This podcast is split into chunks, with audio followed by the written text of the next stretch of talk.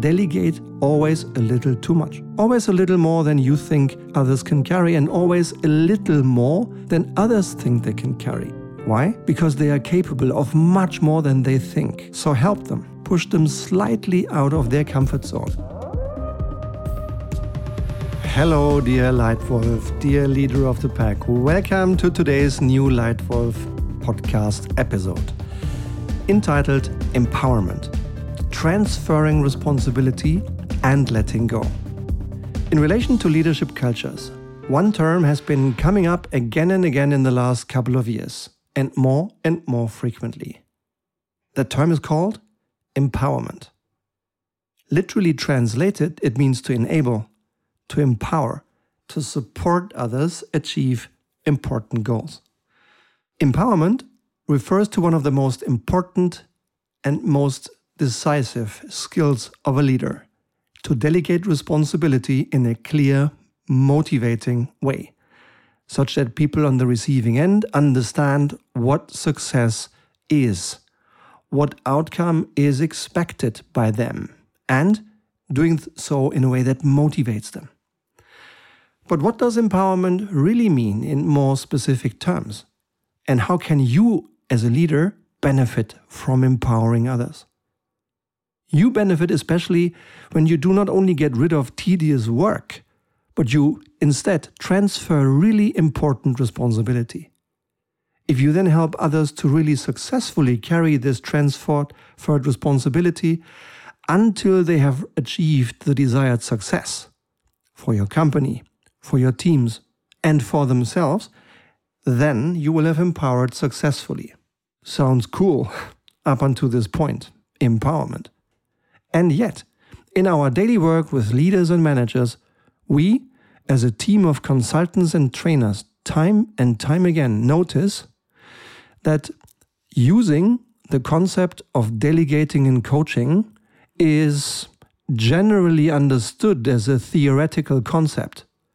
But still, in applying this concept, many people, many leaders, many managers still leave quite some potential unutilized on the table.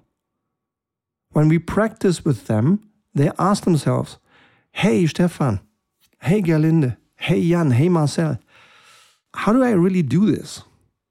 What should I really delegate? To whom? How much? And how? And since these actions of empowering others are so frequent and so important and so powerful when done right, let's spend some time on them today. And here I'm going to share a few impulses with you for you to consider. One, really important things to the right person. Really important things to the right person. Back in November, in one of the leadership programs that we are running right now, where we help companies transform their entire leadership culture over several years, in one of the programs, I remember working with an individual who gave the impression not to delegate something that is really important, but something that's annoying. Yeah? Uh, that individual was trying to get rid of an annoying task and that's not the right way to delegate responsibility successfully. Don't do that. Don't give anyone the impression that you're passing on annoying tasks. Please give everyone around, including yourself as a delegating leader, take the attitude and give everyone the conviction that what you transfer matters. It's important. It's important for the company and it's important for the development of the other individual. If it wasn't important for the company, you would stop the activity. You wouldn't invest any time to it at all. So if you do it, then it must be important. And if it's important, then please let others feel it. Important for the company, for the team, and for the development of the other person. Let people feel it. Then choose the right person. Do not just go for the next best person with free capacity, or for your best horse in the stable, where you know this is an incredibly re reliable pair of hands and they will deliver on time in full and it's easy for you. Don't do that, at least not as a standard rule. Rather, select someone who has individual strengths that are important for this particular task. Someone who has never done this task before because she or he should and wants to learn the task. That's a good choice. That's a good person to give this responsibility to. And then finally, explain why. Explain why it matters. Why does this goal, this responsibility matter to your company's success, to your team's success, and to this individual's development? So, together, point number one delegate really important things to the right person. Idea number two always a little too much.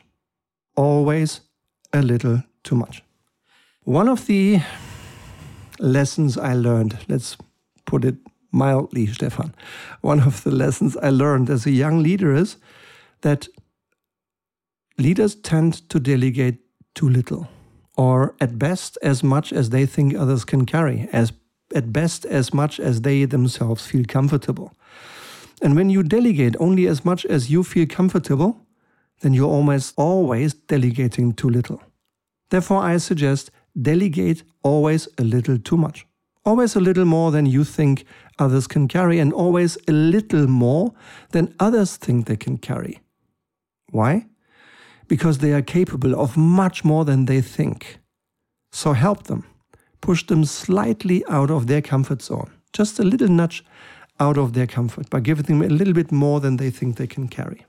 This is also, by the way, in line with a learning we have made now over 13 years, working with more than 8,000 leaders in more than 130 companies. Only 10 to 20% of these leaders, when we practice delegating, only 10 to 20% of these leaders delegate the right amount of responsibility. 80 to 90% when they self assess what they delegate right now, come to the conclusion that they delegate too little. They could and should delegate more. You too? If that's the case, then have a look. Why don't you join our Lightwolf Academy? Have a look inside. Visit our website. Have a look at the show notes here. Why? Because Lightwolf Academy is a one year program with 35 compact leadership tools the very best of my entire career's leadership knowledge formed into tools that you can see, you can learn, you can print out, and you can put into your own daily practice so that you start saving time, so that you start helping others. So, this is our offer. If you'd like to join us, one year of compact leadership learning, six courses, 35 tools, about 40 short learning videos a lot of help to become a much stronger leader within only one year. And finally, also six live coachings with me throughout the year. If that's interesting to you, please have a look at Lightwolf Academy in our website, here in the show notes. And if interesting to you, then I'd be delighted to soon welcome you as a new member of Lightwolf Academy. So, one and one of the things in this product in Lightwolf Academy is all around delegating and what people are learning printing out those two simple tools, the prior Swing and the five tips. Applying these tips has helped thousands of leaders to find more time. They freed up, on average, 25 to 30% of their annual capacity by delegating better. Can you imagine? The vast majority of people can delegate more than they do, and they free up 25 to 30% of their annual time. Wouldn't it be nice if you joined them? Would you have ideas what to do with 25% of a free year tomorrow morning? Depends on you. Come in, find out, and join us. And to top it all, at the same time, when these people start delegating much more, they don't find their people stressed out. It's the exact opposite. Their people are more motivated than before because they take more and stronger and more important responsibility. All enabled by you by applying idea number one always a little too much in how much you delegate. And tip number three five tips for effective delegation.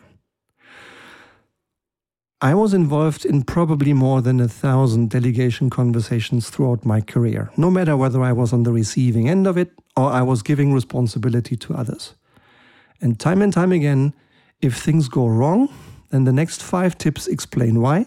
And if things go right, then typically those five tips have worked. So, how do you delegate effectively? One, ensure clear goals. What outcome in what quality by what day do you want? And explain a clear why. Why is this important for the company and for the individual's development? Two, encourage self discovery by asking really good, insightful, targeted questions that, if answered, help the other person get exactly to the success you delegated. Three, set framework parameters. For example, arrange interim meetings as necessary for the other party, the other person, and for yourself. Four, authorize and empower. Make sure that third parties who need to know are informed about the responsibility you've just passed on to someone else. Five, recap. Always ensure a recap throughout the meeting and always by the other person, not by yourself when you are the line manager.